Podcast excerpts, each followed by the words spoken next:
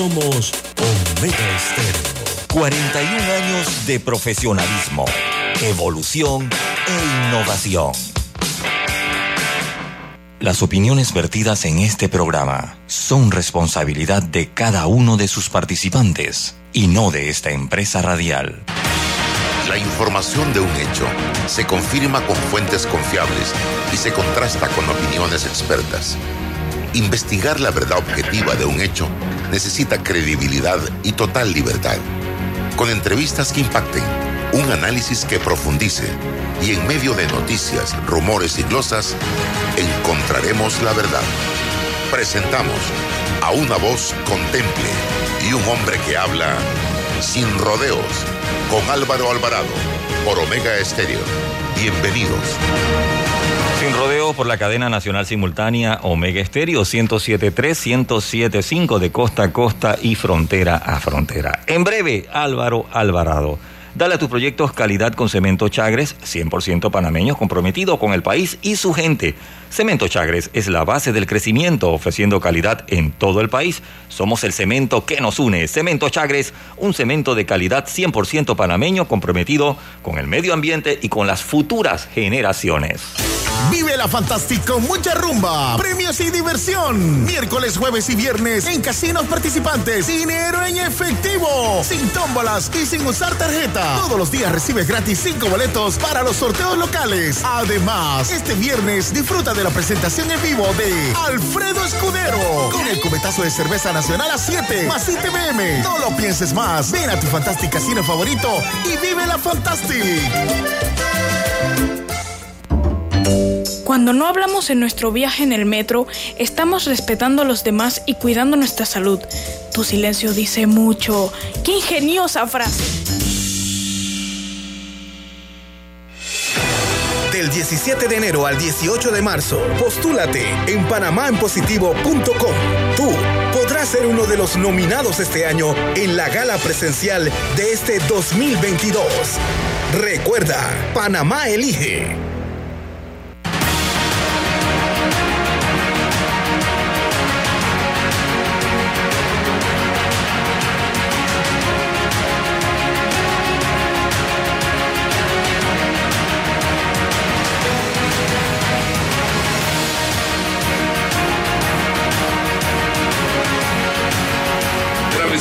Todos muy buenos días. Sean bienvenidos a este su programa Sin Rodeos a través de Omega Estéreo. Total cobertura nacional de frontera a frontera y mucho más allá también. Nuestras plataformas Álvaro Alvarado Noticias en Instagram, TikTok. También estamos en YouTube, en Twitter, en Facebook, en fanpage. Todas estas plataformas al servicio de la información. Hoy, como todos los jueves, está acompañándonos don César Relova, eh, licenciado Eduardo Quirós, de el diario La Estrella de Panamá, y vamos a tener también la participación del diputado Gabriel Silva, diputado eh, de la bancada independiente, porque hay un tema que se mantiene latente y es el tema del fuero electoral penal, del fuero penal electoral, como usted quiera llamarle eh, y que recientemente eh, recibimos a manera de docencia del Tribunal Electoral eh, una gráfica donde nos daban a conocer más o menos los pasos que hay que seguir para el levantamiento de este fuero, que es el fuero electoral penal, correcto, y que está contemplado en la ley número 247, artículo 106, que reforma el Código Electoral de la República de Panamá. Son siete pasos que toma, según los cálculos que hicimos ayer con César, eh, unos 15 días, si todo fluye correctamente, para que se dé el levantamiento o que se niegue eh, el levantamiento del fuero electoral penal. Eh, bienvenido, eh, diputado Gabriel Silva, eh, le escuchamos primero cuál es el sentido de este fuero cuando la propia constitución de la República de Panamá establece que no habrá fueros ni privilegios. Y aquí entonces estamos aprobando un fuero para políticos que en un momento dado se encuentran en campaña electoral específicamente. Bienvenido. Gracias Álvaro, buenos días a ti, a todo el equipo que está presente y sobre todo a los ciudadanos que me están sintonizando. Les habla Gabriel Silva, diputado independiente del Circuito 87. Como tú bien lo has mencionado y indicado Álvaro, el fuero penal electoral hoy no tiene sentido. El fuero penal electoral se constituyó, se creó en algunos países de América Latina y del mundo, no en todos y no en la mayoría, solamente en algunos, hace mucho tiempo, cuando existían dictaduras, dictaduras que hacían persecución política, que mataban a la oposición, que callaban a la oposición, que metían presa a la oposición o que desaparecían a la oposición. Por eso se construye este fuero penal electoral, para proteger a candidatos e inclusive a, políticos de oposición que iban a alzar la mano en contra de la dictadura. Eso se, se instituye, se crea después del impacto de las dictaduras en muchos países del mundo. Ahora, la primera cosa que hay que señalar es que en Panamá, cuando se instauró el fuero penal electoral, no fue en los 1990 después de la dictadura que tuvimos. El fuero penal electoral en Panamá se creó en el 2006, en un momento donde Panamá ya estaba en plena democracia. Así que la razón histórica de por la cual existe el fuero penal electoral, que es después de una dictadura, para proteger a la oposición, para que no metan preso a gente, para que no vuelva a suceder una dictadura, se cae de su peso, porque en Panamá el fuero penal electoral se crea en el 2010, 2006, cuando ya estábamos como democracia. El segundo punto es que el fuero penal electoral, como lo hemos visto en Panamá, está debilitando nuestra democracia y debilitando nuestro sistema de justicia más que facilitando o protegiendo a lo que puede ser la oposición. ¿A qué me refiero con esto? El fuero penal electoral hoy, cuando tú lo ves, es una herramienta que, la están utilizando personas que supuestamente participan en política, pero en verdad no es lo que buscan. Lo que buscan es conseguir esta protección para dilatar sus procesos. Porque en un proceso cuando tienes un fuero penal electoral, que es esta protección que te da la norma, es mucho más difícil investigarte.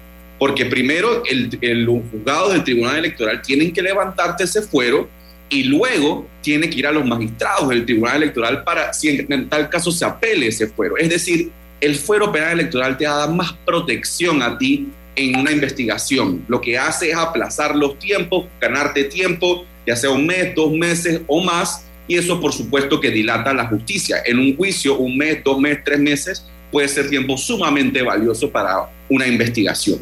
Lo que quiero decir con esta introducción inicial es que hoy el fuero electoral no tiene una razón de ser en Panamá. Cuando se constituyó en el 2006 no había razón de hacerlo tampoco. Eso fue un golazo que nos metieron en ese entonces que todavía sigue existiendo y le está haciendo más mal a nuestra democracia que bien. Hay personas que se están aprovechando de este fuero para correr supuestamente a cargo, pero lo que buscan en verdad es dilatar sus procesos. Y lo que hace también es lo que tú mencionas claramente.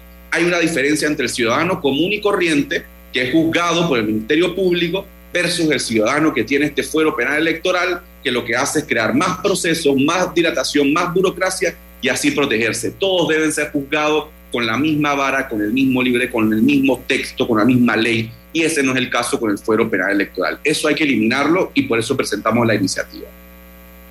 Yo me pregunto, ustedes los tres me pueden, pueden hablar del tema con toda confianza.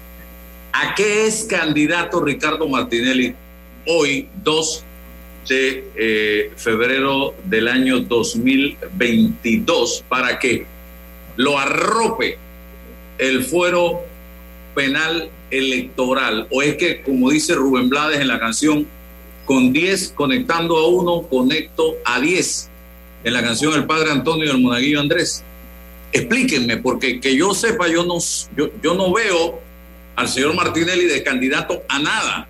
Sé que se han salido ahora en el partido RM con una elección para escoger a la presidenta del, del Frente Femenino y de la Juventud. Pero el señor no es, no es candidato a presidente ni del Frente Femenino ni de la Juventud de ese partido. Entonces, al menos que eh, esto arrope también hasta allá tenga ese alcance. Dígame usted, señor Silva, y luego eh, Eduardo y César. Gracias, Álvaro. La verdad es que, soy sincero, no estoy familiarizado con eh, las aspiraciones políticas del expresidente Ricardo Martinelli dentro de su partido en este momento.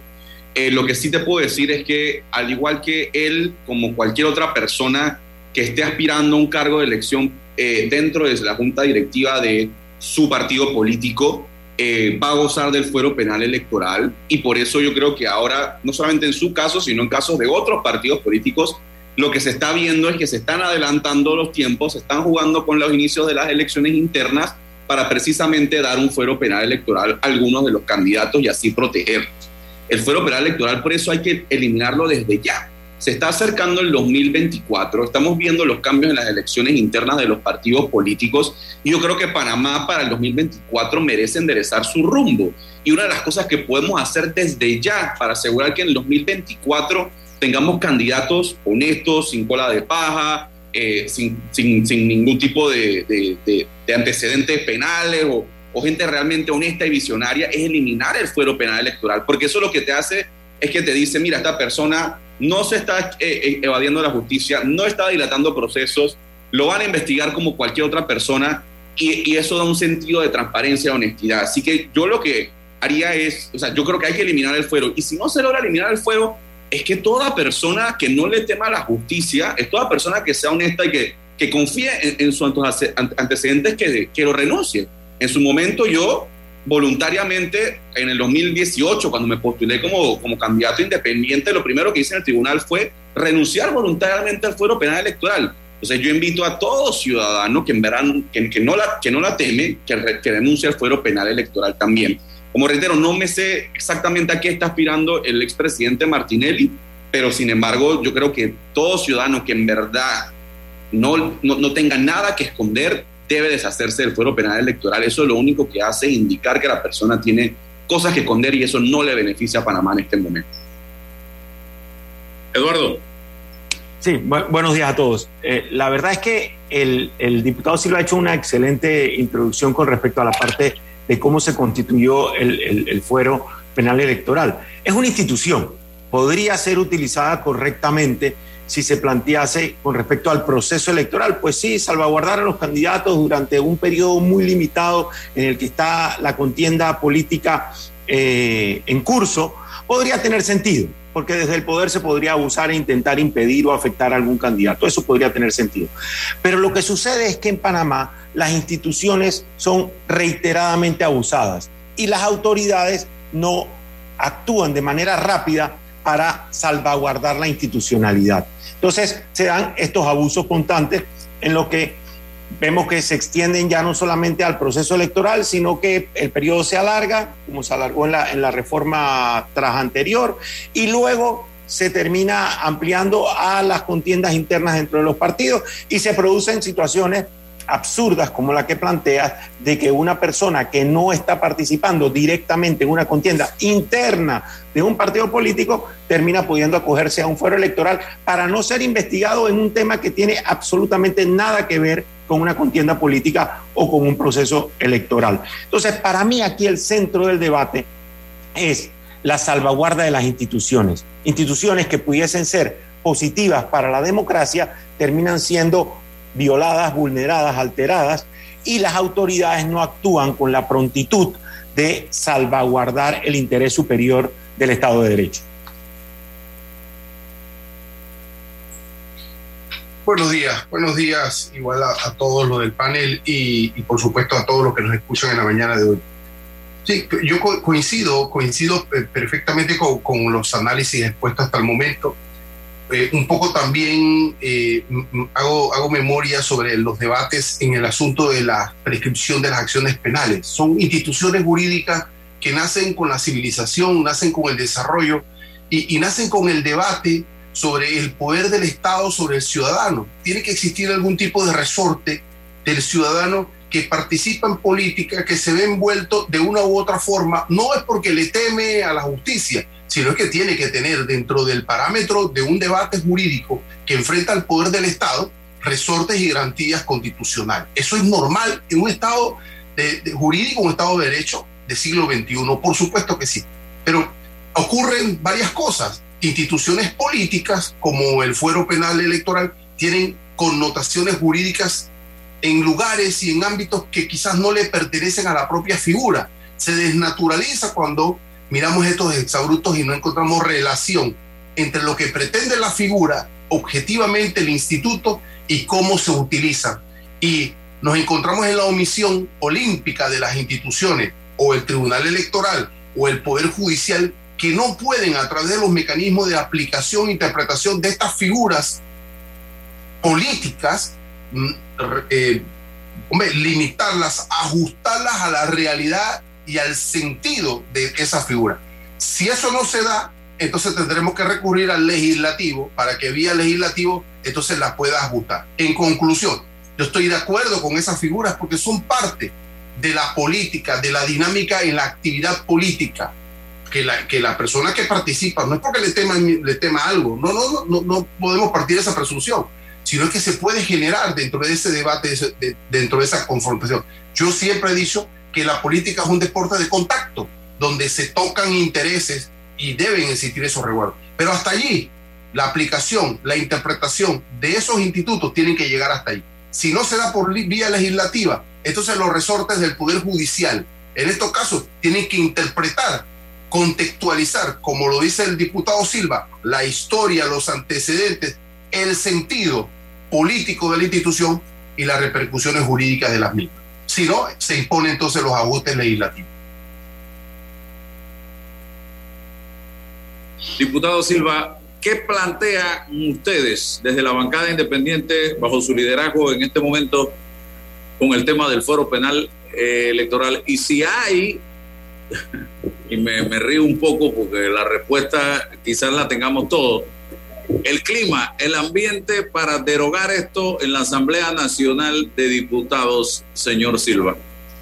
Gracias, Álvaro. Buena pregunta. Mire, quiero hacer algunas indicaciones. Lo primero es que esto no es un tema eh, coyuntural para mí, o sea, y también para la bancada. Nosotros no estamos presentando esto ahora porque está el tema sonando o porque están pasando X o Y eventos. Nosotros venimos empujando este tema desde hace varios años. Y lo primero ya se lo mencioné, cuando yo me postulé a diputado independiente, luego de buscar mis libros en el Tribunal Electoral, lo segundo que hice fue renunciar al fuero penal electoral para demostrar que nada tenía yo que esconder y que necesitamos candidatos que piensen igual y tomen esa acción y puedan con hechos comprobar que son transparentes. Lo segundo es que en la Comisión Nacional de Reformas Electorales, que es esta comisión donde se discuten las reformas antes de llegar a la Asamblea, donde está la sociedad civil, los partidos políticos, el Tribunal Electoral, hay el diputado que representa a la bancada independiente, el diputado Juan Diego Vázquez, presentó una propuesta formal de eliminar el fuero penal electoral y se aprobó en la Comisión Nacional de Reformas Electorales eliminar el fuero penal electoral y así llegó el paquete de reformas a la Asamblea sin el fuero penal electoral. El tercer hecho fue que en segundo debate eh, nosotros votamos en contra del fuero penal electoral, hablamos en contra del fuero penal electoral. Yo cuestioné a los magistrados sobre el, el, fuero penal electoral y su razón de ser. Ellos mismos dijeron, no, hoy no hay razón de, tener el fuero penal electoral. El fuero penal electoral que tiene Panamá no lo tiene ningún otro país del mundo y que ya los tiempos están desfasados, que se hubiese entendido un tiempo inmediato después de una dictadura, pero hoy se puede estar mal utilizando. Luego, cuando se aprobó las reformas electorales, la bancada independiente presentó una demanda de inconstitucionalidad ante la Corte Suprema de Justicia por la ley electoral y varios de sus artículos, incluyendo el fuero penal electoral. Y establecemos ahí, la Constitución dice claramente que no tiene que haber fueros ni privilegios. Y el fuero penal electoral es un fuero, es una protección que se le está dando a personas simplemente por decir, ah, yo quiero participar en política o ah, tomo un una posición importante en un partido político. Y como último hecho ha sido la presentación de este proyecto de ley. Así que como ven, nosotros no estamos en esto ahora, esta última semana, sino que desde hace varios meses vamos hablando del fuero penal electoral y hemos tratado de eliminarlo en varias instancias y hemos demostrado con hechos que no es necesario. Eh, la propuesta de ley que hemos presentado es bastante sencilla. Lo que busca únicamente es eliminar el fuero penal electoral. Es un solo artículo que modifica el código electoral y que dice eliminemos el fuero. Si nosotros eliminamos hoy el fuero penal electoral y esto pasa a debate y se aprueba en, en las sesiones y el presidente lo firma, yo estoy seguro que va a haber una depuración importante de miembros de partidos políticos, de supuestos políticos, de delincuentes, de personas que se quieren aprovechar la justicia vamos a tener una depuración importante para el 2024. Así que estamos a tiempo de pero, poder pero diputado Silva, diputado Silva, pero esta depuración no debe llegar en principio de la propia política, de, de, los partidos políticos, de, de la, las regulaciones, de quién entra en, en, los partidos, cómo se, cómo se postulan, cómo se candidatizan. O sea, eh, estamos hablando de hechos políticos que se lo tenemos que dejar a los jueces penales, a las justicias penales, para que nos vayan resolviendo los hechos políticos. Estamos judicializando la política. No, yo totalmente concuerdo con usted, César. No, no hay una duda de que los partidos políticos deben ser la primera línea de filtrar a quiénes son sus miembros, quiénes son sus candidatos, a quiénes van a poner en la papeleta. Pero históricamente hemos visto todo menos eso. Hemos visto que los partidos lo que, lo que quieren es recibir la mayor cantidad de adherentes, postular a los más famosos o los que más plata tienen o a quienes quieren proteger los partidos tradicionales no están haciendo eso eh, y deberían, por supuesto, que estar haciéndolo.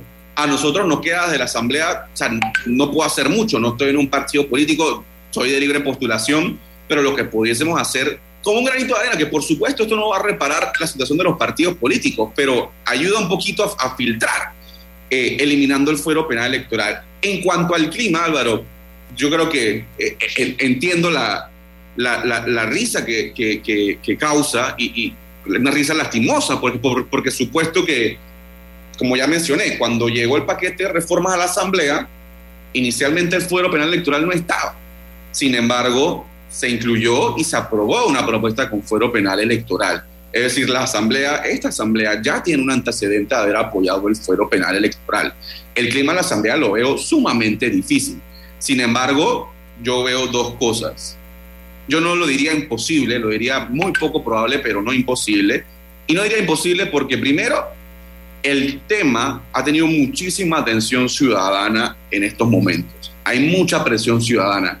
Hay varias peticiones en línea, personas firmando, personas que quieren venir a la asamblea a discutirlo, a pararse, a ir a las gradas, personas molestas, personas descontentas con nuestra democracia. Y esa, el Foro Penal Electoral es una de las muestras claras que la gente puede palpar y cuestionarse por qué tiene que existir esta cosa tan absurda, este, este, esta burocracia innecesaria en el sistema judicial, por qué tiene que estar ahí. Entonces yo creo que es algo que la gente entiende, que le molesta mucho, que podemos todos apuntar a, esta cosa como en efecto se está haciendo.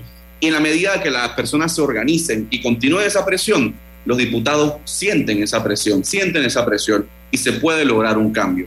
Y lo segundo es que quizás no a todos eh, los partidos políticos les convenga, o sea, quizás algunos partidos políticos, yo estoy a sería política eh, pura y dura entre partidos, entre candidatos, etcétera, quizás a algunos les conviene que, que, se elimine el fuero penal electoral. Quizás a algunos no, pero a algunos, a algunos sí. Entonces, es muy poco probable que la Asamblea lo apruebe, sin embargo, mi trabajo es presentar leyes, mi trabajo es presentar leyes y tratar de conseguir los votos e impulsarlas y yo no me puedo quedar con los brazos cruzados y sé que mis colegas de la bancada tampoco, aún así veamos que es muy poco probable que se apruebe una ley, porque tenemos que alzar la voz, tenemos que presentar los proyectos buenos, tenemos que decir a la ciudadana, ciudadanía, aquí están los proyectos, apoyémoslos, estamos haciendo la diferencia y ese es nuestro trabajo. Trataremos, por supuesto, que impulsarlo, que muy poco probable que pase, pero seguiremos presentando esos proyectos anticorrupción, de justicia, para que las cosas se hagan bien.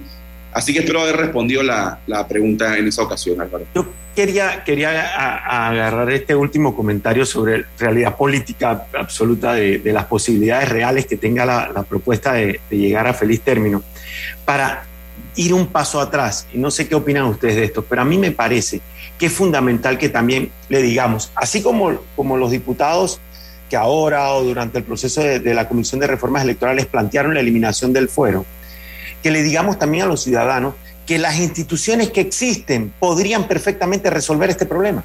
O sea, incluso con la existencia de esa norma que establece el fuero electoral, si un tribunal, si un juzgado que quisiese ejercer su, su responsabilidad de administrar justicia de manera eficiente, podría perfectamente resolver este problema.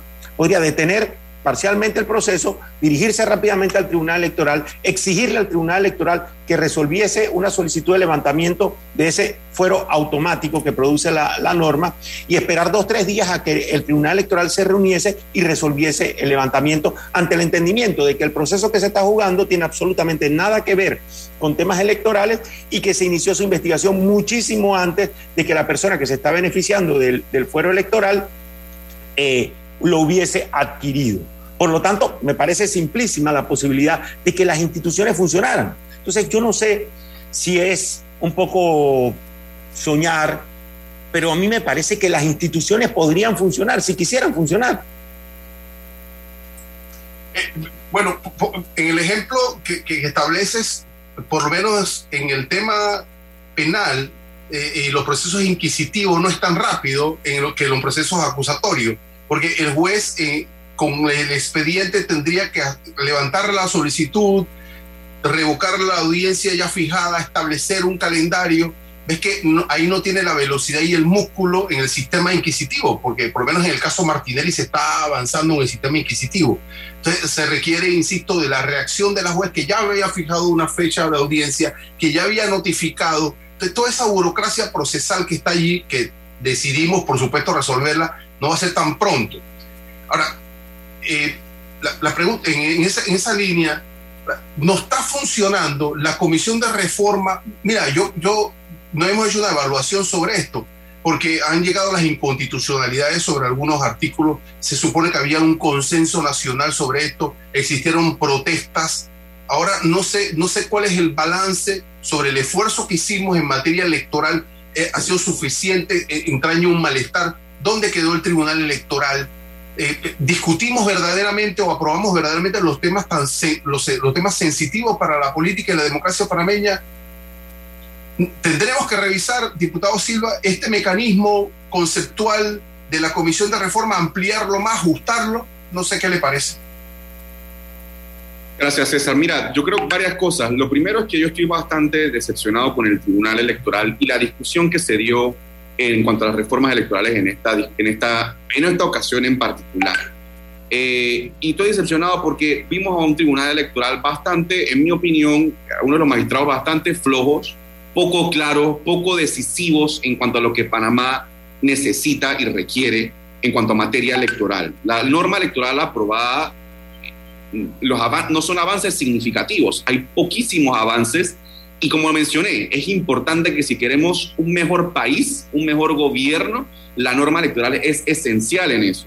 Pero sin embargo, vimos un tribunal electoral que estuvo muy flojo en la discusión de, las reformas electorales en la Asamblea Nacional, que en mi opinión se dio a presiones y eso es, muy penoso por los resultados que evidentemente tenemos. Y también lo digo porque luego el Tribunal Electoral demandó la norma electoral y sin embargo eh, se enfocó únicamente en un tema, que es el de paridad, que obviamente es importante, pero dejó por fuera el fuero penal electoral. Sin embargo, en Twitter sí decían el fuero penal electoral no es necesario y salían unas conferencias diciendo que esto no, que esto sí, que esto no. Pero sin embargo, cuando vayamos a la acción, a la, a la demanda, a la postura final, vimos un tribunal electoral que yo creo que se, fue sumiso ante la Asamblea Nacional y no puso el país por delante.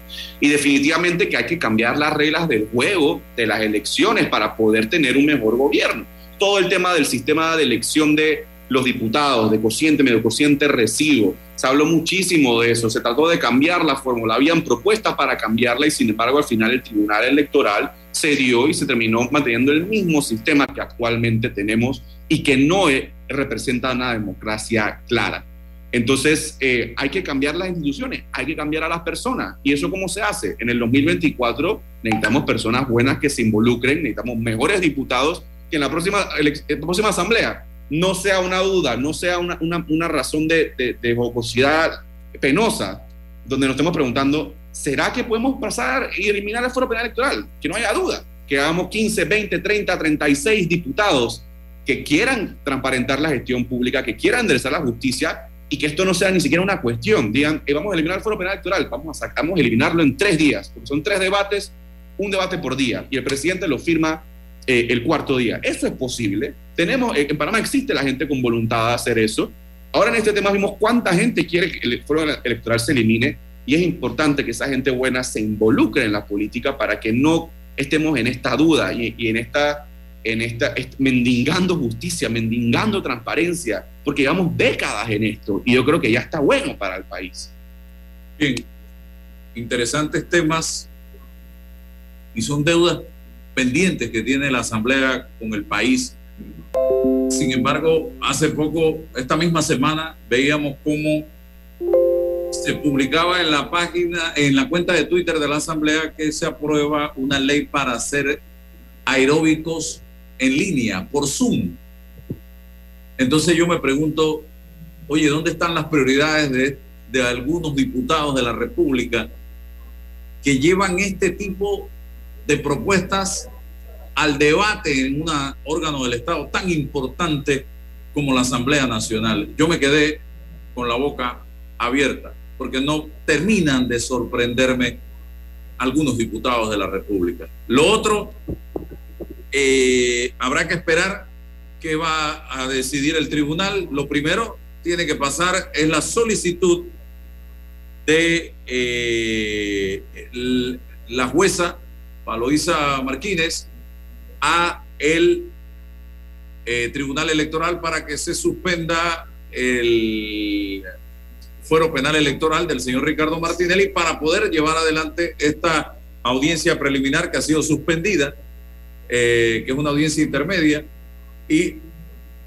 luego tendrá entonces que definirse si se levanta o no el fuero, y si se levanta, la pregunta sería, ¿cuándo será la nueva fecha de la audiencia? Y luchando con el tiempo para que no prescriba el caso. Y si no se levanta, ¿qué pasa?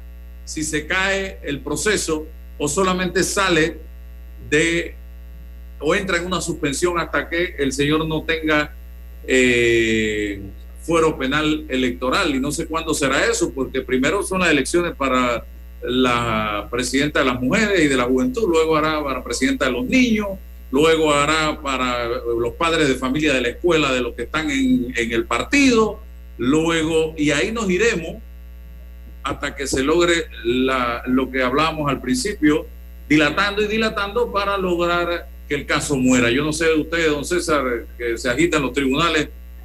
¿Cuándo vamos a ver esta audiencia? ¿Y para, de qué allá voy a, para allá voy ahorita, para esos tribunales, día a día, a hacer audiencias.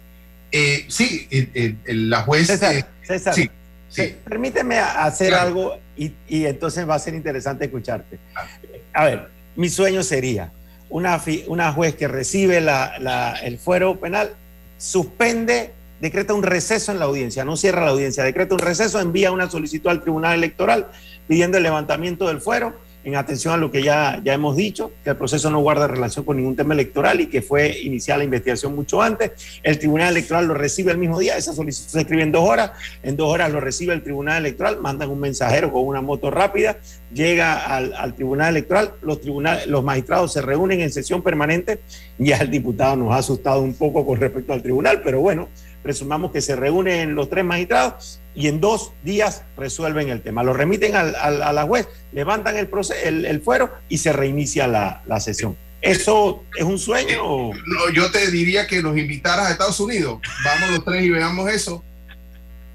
Y, y, y, y lo vamos a ver, pero allá. Netflix, hay que hablar con Netflix. pero eh, no, también hay algunos parámetros y algunos principios procesales, que es la unidad del acto procesal. Eh, En el sistema inquisitivo no puedes escindirlo, salvo si se decreta en rebeldía a la persona y, y se dan algunos ajustes. Y ahora con el tema de los acuerdos de colaboración. Son mm, eh, situaciones que pueden lograr escindir, paralizar, separar y continuar. Pero en, en el estricto derecho, en materia inquisitiva, se genera la unidad de todo el proceso. Se suspende por uno, se suspende por todos. Eso es lo que ocurre en ese, en ese proceso.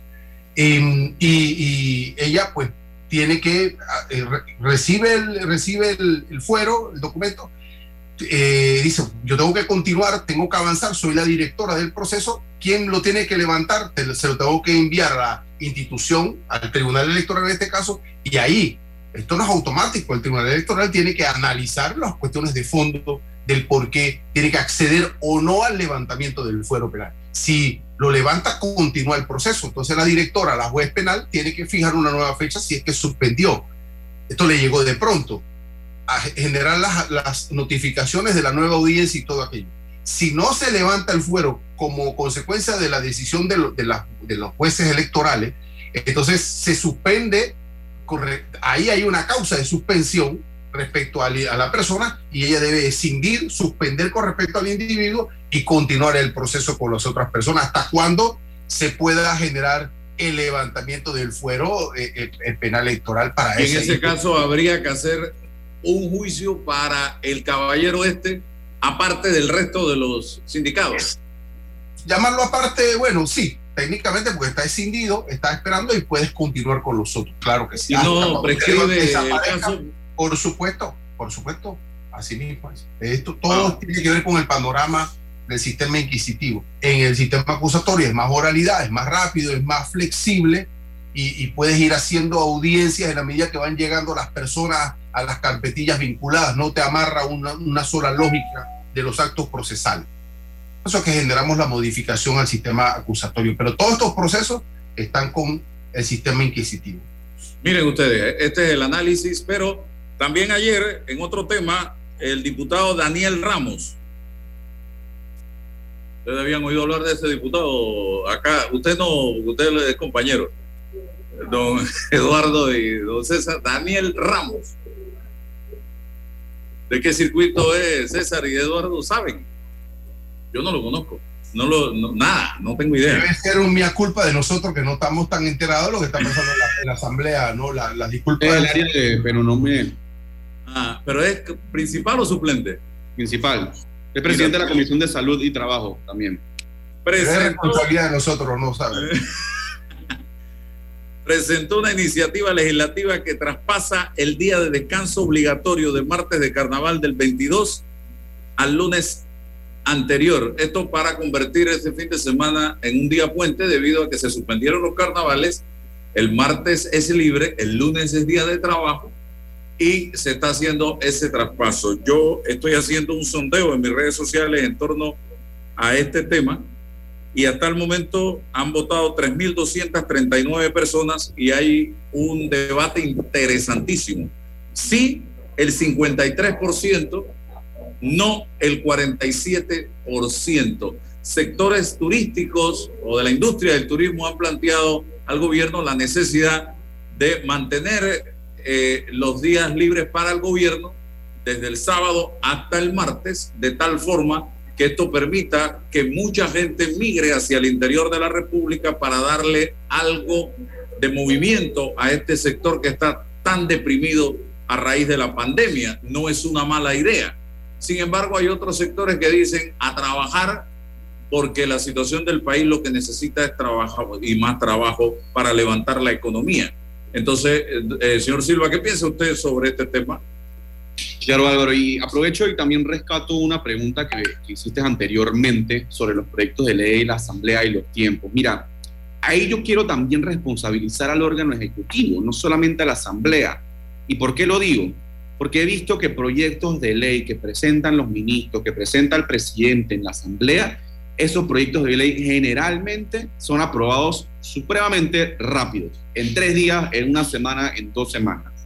Entonces, ¿y por qué señalo esto?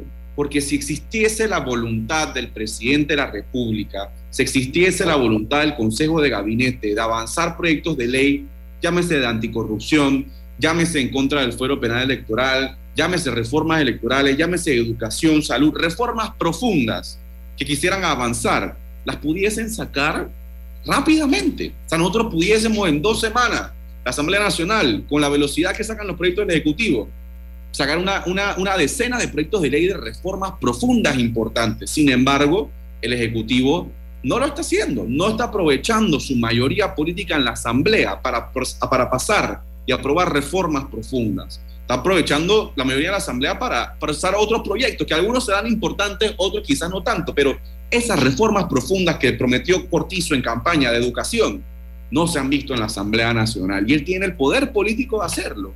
Reformas profundas al sistema de justicia no se han visto en la Asamblea Nacional y tiene el, el poder político de hacerlo. Lo que digo es esa velocidad, como que vemos que otros proyectos del Ejecutivo se han, eh, aprobado en la Asamblea tan rápido, debería aplicarse también para proyectos importantes, o por lo menos que se le dé la discusión, porque tampoco es, vamos discutir el tema educativo eh, de, un, de allá para allá y rapidito aprobarlo, pero pónganlo en la agenda, presenten la propuesta que tienen a los diputados para pasarla si es buena. Entonces, por otra parte, en cuanto a la iniciativa del diputado Daniel Ramos, eh, yo creo que es importante Primero, consultarlo bien con los diferentes gremios y asociaciones. Hablemos con la Cámara de Comercio, hablemos con APD, hablemos con grupos de trabajadores, a ver cuáles son sus posturas e incentivos. Eh, pero por otra parte, yo sí veo los beneficios, que, posibles beneficios de incentivar el turismo, como mover ese día de forma temporal, que sea únicamente este año.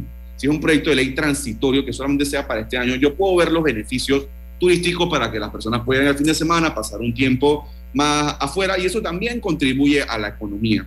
Así que yo creo que hay argumentos para ambas posturas. También entiendo la, la, postura de, mantenerlo tal cual como está, pero yo creo que, como digo, como, como bien lo indica la encuesta, yo acabo también de, de ver los resultados de la encuesta y está casi 50 y 50, porque hay argumentos positivos y negativos para ambos, pero yo creo que vayamos a la discusión eh, hablemos con los gremios, con las asociaciones, con, los empleadores y veamos qué consenso se puede llegar y cómo están las posturas al respecto, porque ambas, ambas tienen su, posición buena y, también negativa. ¿Qué dicen ustedes, Eduardo y César? fíjate, es, es completamente válido lo de, lo de entender el tema, lo de ir a fondo, lo de tener eh, la información de, la, de, las autoridades y, y, los, y del sector privado. Lo que a mí me parece terrible es que todo esto se tenga que hacer así en corredera. Eh, es un tema que sabíamos desde el mes de enero, desde, desde pasadas las fiestas de Año Nuevo, que evidentemente iba a ser muy poco probable que la forma en la que celebramos los carnavales los panameños, en que nos gusta celebrar los carnavales, lo pudiésemos hacer este año. Entonces, ante esa realidad, el Ejecutivo le correspondía asumir el liderazgo y presentar, porque es un tema fundamentalmente administrativo que ahora está eh, el diputado planteando el, proyecto de ley, pero es un tema fundamentalmente del Ejecutivo, de hacer eso que bien plantea el, diputado Silva, de consultar, de escuchar a los distintos sectores y proponer un proyecto de ley. A mí, eh, día, el 6 de enero, yo decía, pasemos el martes de carnaval al 16 de agosto y definamos que en agosto vamos a tener los carnavales tal cual y como los panameños los conocemos. Ahora vamos como en corredera a buscar una curita que tal vez va, va a producir eso que, que estaba diciendo tu encuesta, Álvaro, que la mitad piensa por un lado y la mitad piensa para el otro. Como si en Panamá necesitásemos más temas para polarizarnos, más temas para dividirnos. Entonces, yo creo que aquí lo que falta es un poco de altura de mira con respecto a los carnavales y con respecto a cualquier otro tema. César. Sí, eh, bueno, eh, es importante siempre medir la calidad de, lo que ocurre en, la, en, el Parlamento, ¿no? En materia de los proyectos, en materia del impacto de, las normas y las leyes que se, se pretenden incorporar a la, legislación panameña. Eh, y también en algún momento siempre me he preguntado, diputado, llegó el momento de eliminar un pocotón de leyes que forman parte de esta gran burocracia. No es hacer más leyes, sino a veces es ir ajustando y, y hacerlo todo más simple, ¿no? Eh, eh, crear parámetros. Eh, esto me imagino yo que el diputado consultó y le pareció bien la idea hacia un sector. Ahora, en esa dinámica el debate es interesante, sumar a, gente que no se ha sumado nunca a estos debates, participarlo, eso es saludable para la vida democrática del país. Si, si va a llegar a buen puerto o no, bueno, eso lo dirá el, momento y tal, pero, pero insisto, lo, lo dijo Eduardo, quizás esto le corresponde al Ejecutivo, medirle el impacto económico de la decisión, no al legislativo, porque es una, una especie de norma como muy coyuntural, muy especial, muy para el momento. Y necesitamos más generalidad, más temas de más largo alcance, más proyectiva. Pero bueno, yo si tuviese que hacer un balance, lo hago en lo positivo porque incorpora, insisto, o debe incorporar en el debate a sectores, a gente que quizás no se incorpora cuando hay un proyecto de ley y que hay que ir al Parlamento a, debatir y a discutir.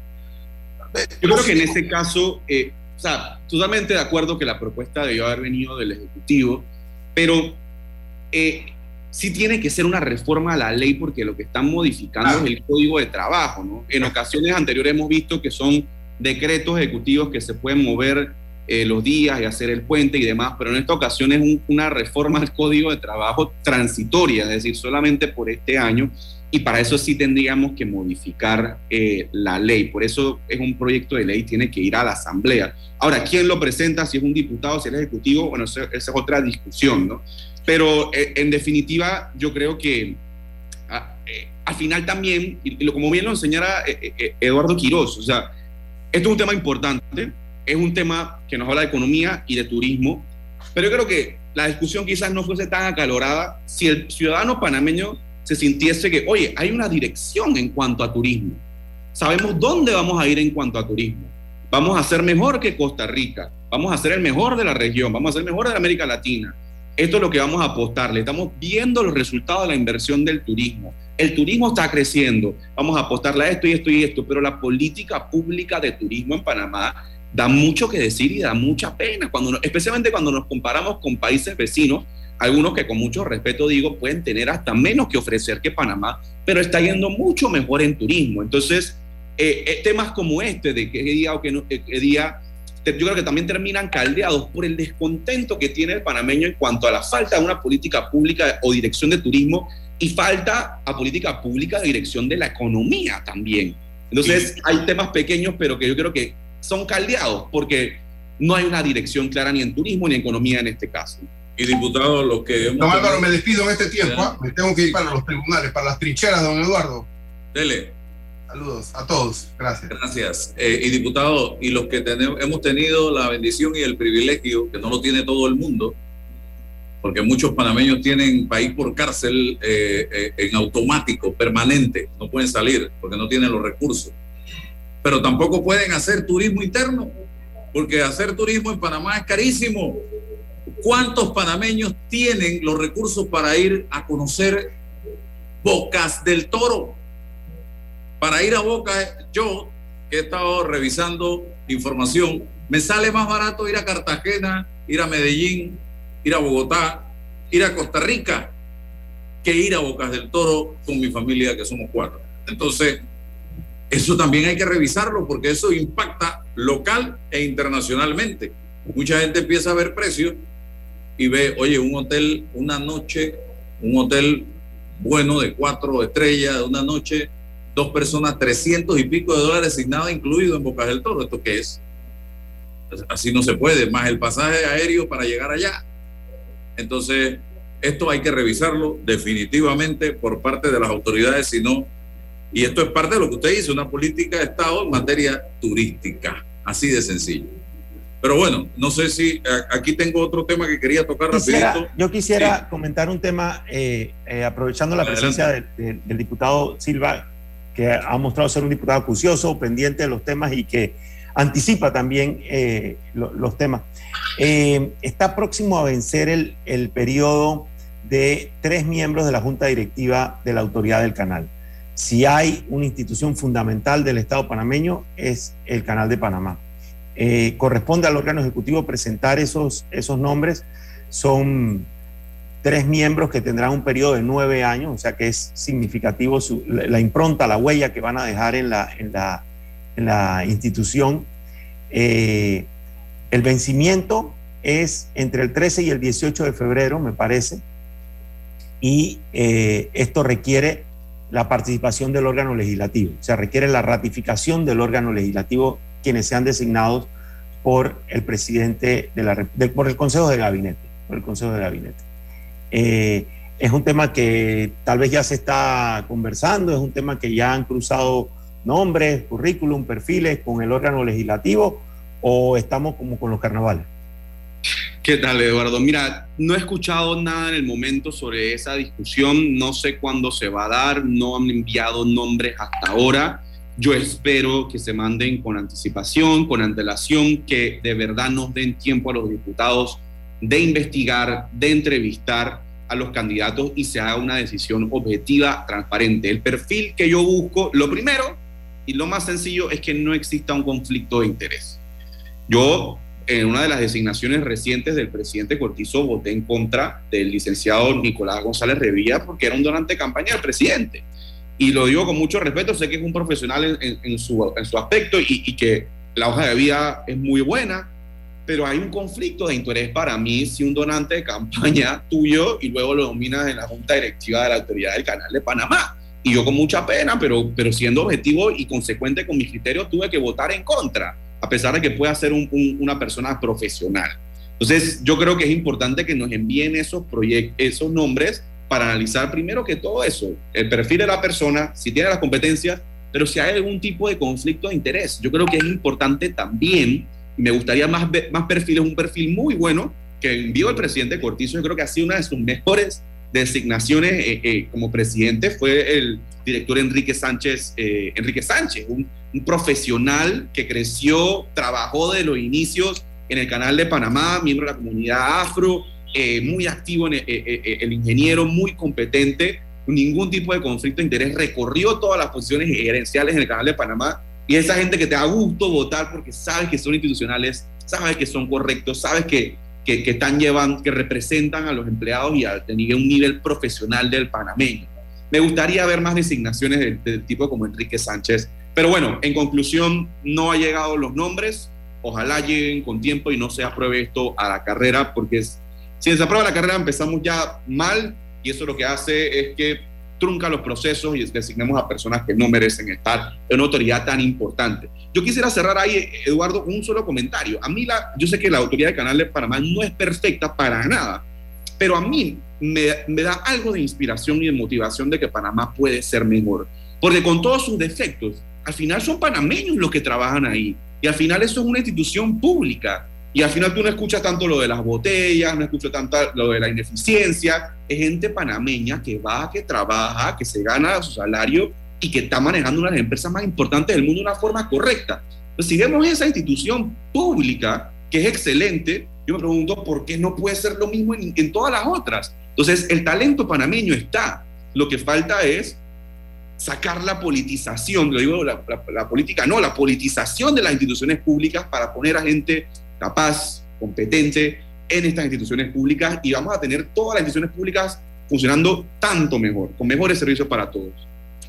Sí, absolutamente. Sola, solamente acotaría que el, el, digamos, la forma en la que fue construida la, la, estructura, la forma en la que se da el proceso, revela mucho de la institucionalidad de esa, de esa, de esa autoridad. Y una de esas es la forma en la que se designan sus, sus directivos. Hoy casualmente hay una noticia sobre la publicación del último libro del, del doctor Mario Galindo, que me honró mucho en, en, invitarme a escribir el prólogo de ella, que habla sobre el canal en manos panameñas. O sea, las normas que los panameños fueron panameños, como bien subrayaba, fueron construyendo para darnos eso. Que es una organización perfectible, por supuesto. Que puede mejorarse, por supuesto. Que habrá falencias, seguramente que sí. Pero uno de, los, de las responsabilidades altas es que ese proceso de designación, yo creo, Álvaro, que estamos eh, eh, poniendo en Sin Rodeos un, punto importante, que tal vez la agenda de, nacional eh, no, no, no, no, la tenga como un tema relevante, es estas designaciones que tendrán que ser evaluadas por el órgano legislativo, pero que también deben ser evaluadas por la sociedad. O sea, hay que dar el espacio suficiente para que la sociedad pueda pronunciarse y dar sus, sus comentarios, sus opiniones a la hora de, de, de, estas designaciones, que repito, son por un periodo de nueve años. Sí, el nombre que estaba escuchando con mucha insistencia es el del profesor Luis Navas, de Colón. Eh, por los corrillos se habla con mucha fuerza de ese nombre, tiene sus méritos el profesor Navas, eh, y se ha estado proponiendo la figura de Juan Comané también para ocupar un cargo en la Junta Directiva del Canal de Panamá. Es una decisión exclusiva del presidente de la República que luego, como ustedes señalan, tiene que ratificar o no la Asamblea Nacional de Diputados. Hasta el momento eh, no se conoce más al respecto, así que tendremos que esperar y ya está encima porque es este mes que se le vence el periodo, creo que es a Lourdes Castillo y otros dos más de los miembros de la Junta Directiva del Canal de Panamá nombrados en los dos anteriores gobiernos, principalmente en el gobierno del presidente Martinelli, tengo entendido, ¿cierto? Sí, sí, los tres directores que terminan su periodo fueron designados en la administración Martinelli. Ok, para cerrar, el alcalde del distrito de Panamá, que todavía no me ha tocado leer nada extraordinario en donde este caballero está involucrado, tiene luz verde para seguir con la hasta ahora, con el hasta ahora proyecto del mercado del marisco, cuyo costo sería 40 millones de dólares.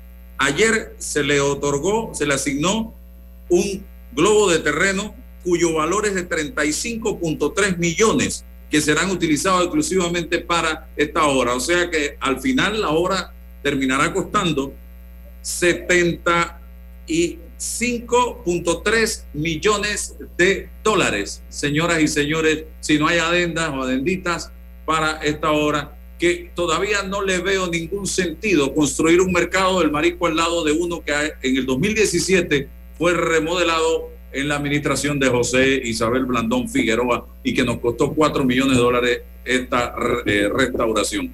Yo no sé qué piensan ustedes al respecto. Yo creo que un mercado del marisco, si me lo vendes para Juan Díaz o me lo vendes para el área este de la provincia de Panamá, llámese 24 eh, de diciembre, Tocumen, cualquiera de estas áreas, yo, hey, lo pensaría y lo vería con buenos ojos. Pero al lado del mercado actual, no tiene, a mi parecer, ningún sentido. Rapidito, Gabriel y Eduardo.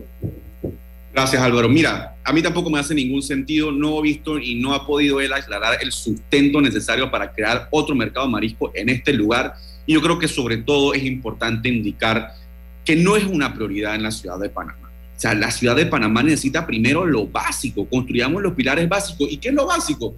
Que recojan la basura, que recoja la basura, que haya aceras, que la gente pueda caminar, que haya aceras también para personas que tienen algún tipo de discapacidad, que haya una ciudad verde, una ciudad amigable, que haya más parques. O sea, lo, eh, eh, lo importante de un alcalde de la ciudad de Panamá, la ciudad de Panamá todavía tiene que construir muchas bases y muchos pilares de lo que significa tener una ciudad de calidad, una ciudad de primer mundo. No nos podemos proyectar al mundo como la mejor ciudad de América Central o mejor ciudad de América Latina o el punto que conecta al comercio mundial si seguimos teniendo una ciudad donde se junta toda la basura, donde no se puede caminar, donde es un peligro estar en las calles, donde todavía el plan de aseguramiento está demasiado rojo y esas cosas básicas son las que molesta, que no se ha podido corregir y sin embargo tenemos un proyecto que no tiene justificación alguna y con los millones que se va a invertir perfectamente se pueden hacer tantos arreglos básicos que la ciudad lo merece. Y no solamente estoy hablando del área de Bellavista, Betania, Pueblo Nuevo, sino también la ciudad de Panamá es grande, hay muchas áreas donde hay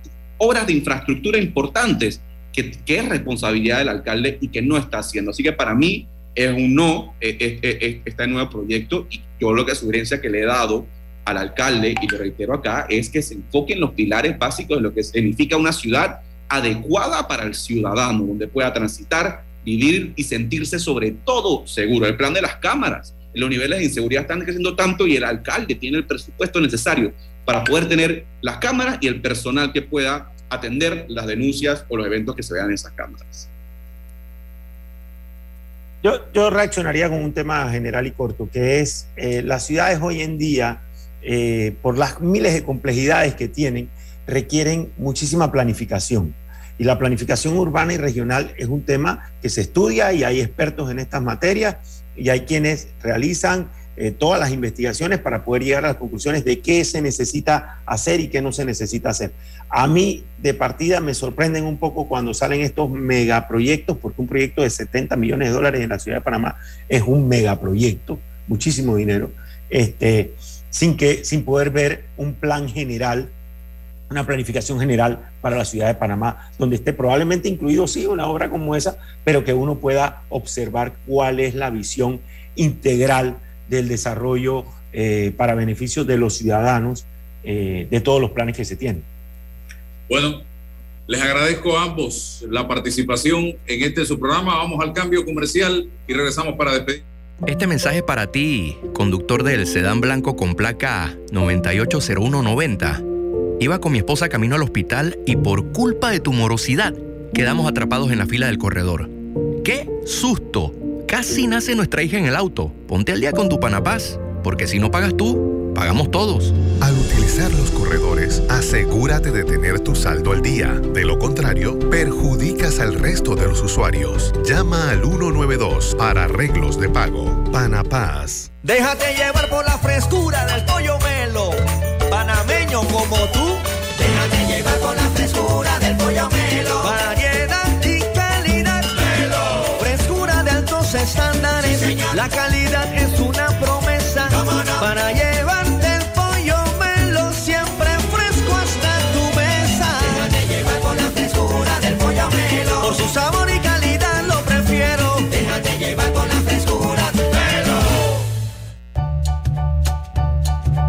yo no sabía.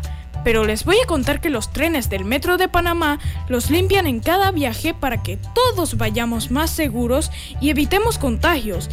Imagínense, o sea, lo limpian para mí. Amo los paseos en el metro. Vive la Fantástico mucha rumba, premios y diversión. Miércoles, jueves y viernes en casinos participantes. Dinero en efectivo, sin tómbolas y sin usar tarjeta. Todos los días recibes gratis cinco boletos para los sorteos locales. Además, este viernes disfruta de la presentación en vivo de Alfredo Escudero con el cubetazo de cerveza nacional a 7 más ITBM. No lo pienses más. Ven a tu Fantástico casino favorito y vive la Fantastic. Bueno, me voy a comer con una estrella. Espérate, ¿y tu esposa sabe? Claro, ella sabe que la estrella del sabor es American Star. Y por eso en la casa comemos delicioso. American Star, el tasajo, jamón, chorizos y embutidos más suaves, económicos y con el sabor que le gusta a todos. ¡Oh!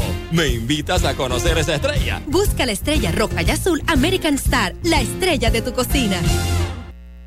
Sin rodeo por la cadena nacional simultánea Omega Estéreo y dale a tus proyectos calidad con Cemento Chagres, 100% panameño comprometido con el país y su gente. Cemento Chagres es la base del crecimiento, ofreciendo calidad en todo el país. Somos el cemento que nos une. Cemento Chagres, un cemento de calidad 100% panameño comprometido con el medio ambiente y las futuras generaciones. Para develar lo que es cierto, hace falta hablar sin rodeos con Álvaro Alvarado. Qué bárbaro. Bien, señores, regresamos para despedir. Quiero agradecerles la atención dispensada. Si Dios nos da permiso, mañana nos encontramos a las 8 y 30 aquí en Omega Estéreo y por todas nuestras redes sociales. Hasta mañana. La información de un hecho se confirma con fuentes confiables y se contrasta con opiniones expertas. Investigar la verdad objetiva de un hecho necesita credibilidad y total libertad. Con entrevistas que impacten, un análisis que profundice y en medio de noticias, rumores y glosas, encontraremos la verdad. Presentamos a una voz contemple y un hombre que habla sin rodeos con Álvaro Alvarado por Omega Estéreo. Gracias por su sintonía.